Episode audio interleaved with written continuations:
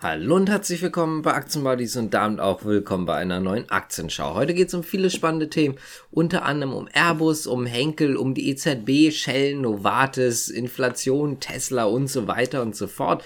Und ich würde sagen, wir fangen jetzt hier direkt auch einmal an und zwar mit Airbus. Denn Wizz Air möchte gerne weitere Mittelstreckenjets kaufen erkläre ich gleich, wieso möchte. Es gibt nämlich eine Kaufoption und die wird man jetzt ziehen. Diese Kaufoption besagt, dass man nochmal 75 Mittelstreckenjets des Typs A321 Neo von Airbus kaufen kann. Für eine da halt schon vorbestimmte Rahmenbedingungen im Prinzip. Es ist so, dass man dann die Anzahl der A321 Neo Jets verdoppeln würde. Da muss man aber dazu sagen, die Wizz Air Aktionäre müssen der Aufstockung noch zustimmen. Deswegen sage ich, Höchstwahrscheinlich wird das so sein. Zumindest was man jetzt so von Experten hört, sollte das Ganze durchgehen. Aber wie gesagt, theoretisch können die Aktionäre das tatsächlich auch noch ablehnen. Damit kommen wir zur nächsten Nachricht und zwar EZB, denn ein EZB-Ratsmitglied, und zwar genauer gesagt Robert Holzmann, hat sich jetzt nochmal zu den Zinsen geäußert. Er hat gesagt, er geht davon aus, dass die Zinsen in einem Jahr auf jeden Fall höher sein werden als jetzt. Es wird ja immer schon darüber spekuliert, na, vielleicht Mitte 2023 werden die Zinsen wieder gesenkt. Aber es ist wohl so, zumindest das, was man jetzt auch immer hört und das, was auch die Inflationsdaten aktuell hergeben, dass das eher unwahrscheinlich ist. Er hat jetzt halt gesagt, sicherlich also ich zitiere jetzt mal, diese werden sicherlich höher sein wie jetzt und das würde auch so ein bisschen dem Kurs jetzt zustimmen, den man aktuell fährt. Die EZB könnte nach Einschätzung von Frankreichs Notenbankschef im Übrigen Ende des Jahres ungefähr ein Zinsniveau erreicht haben, was im Prinzip neutral ist, also neutraler Zins. Das würde dann in dem Fall heißen, dass er davon ausgeht, dass dieses Zinsniveau der Wirtschaft weder jetzt Aufschub gibt, noch einen Abschwung gibt, also weder gebremst oder angeschoben wird.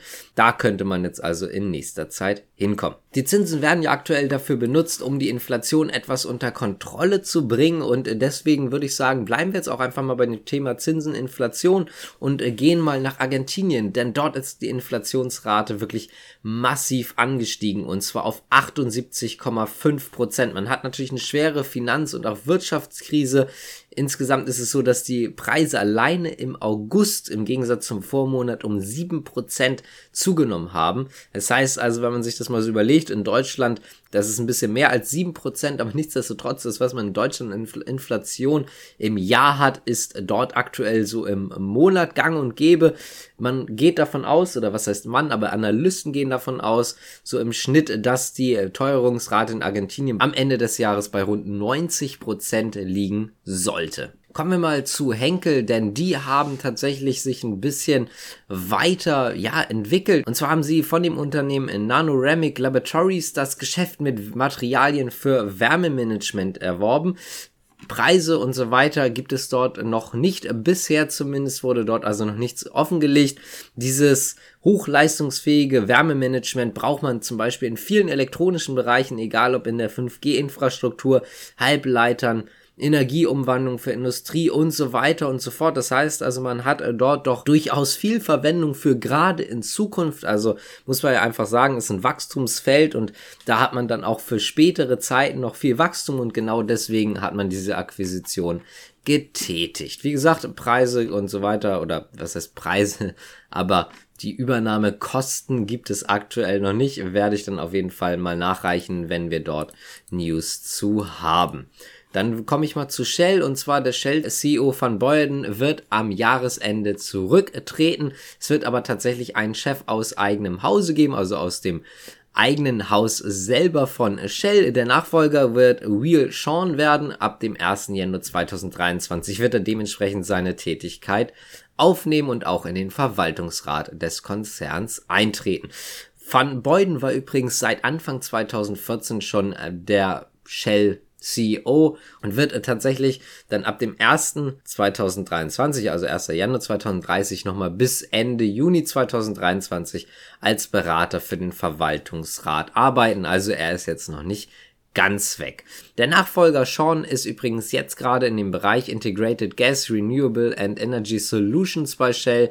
Das heißt also, wie gesagt, er ist da auf jeden Fall mit drinne und hat jetzt diese höhere Position angenommen. Kommen wir mal zu Tesla, denn die werden jetzt tatsächlich verklagt wegen irreführender Werbeversprechen bei dem Fahrassistenz-Software-System. Ganz einfach deswegen, wir hatten da schon mal drüber gesprochen, dass wohl überlegt wird, dass es eine Klage geben soll.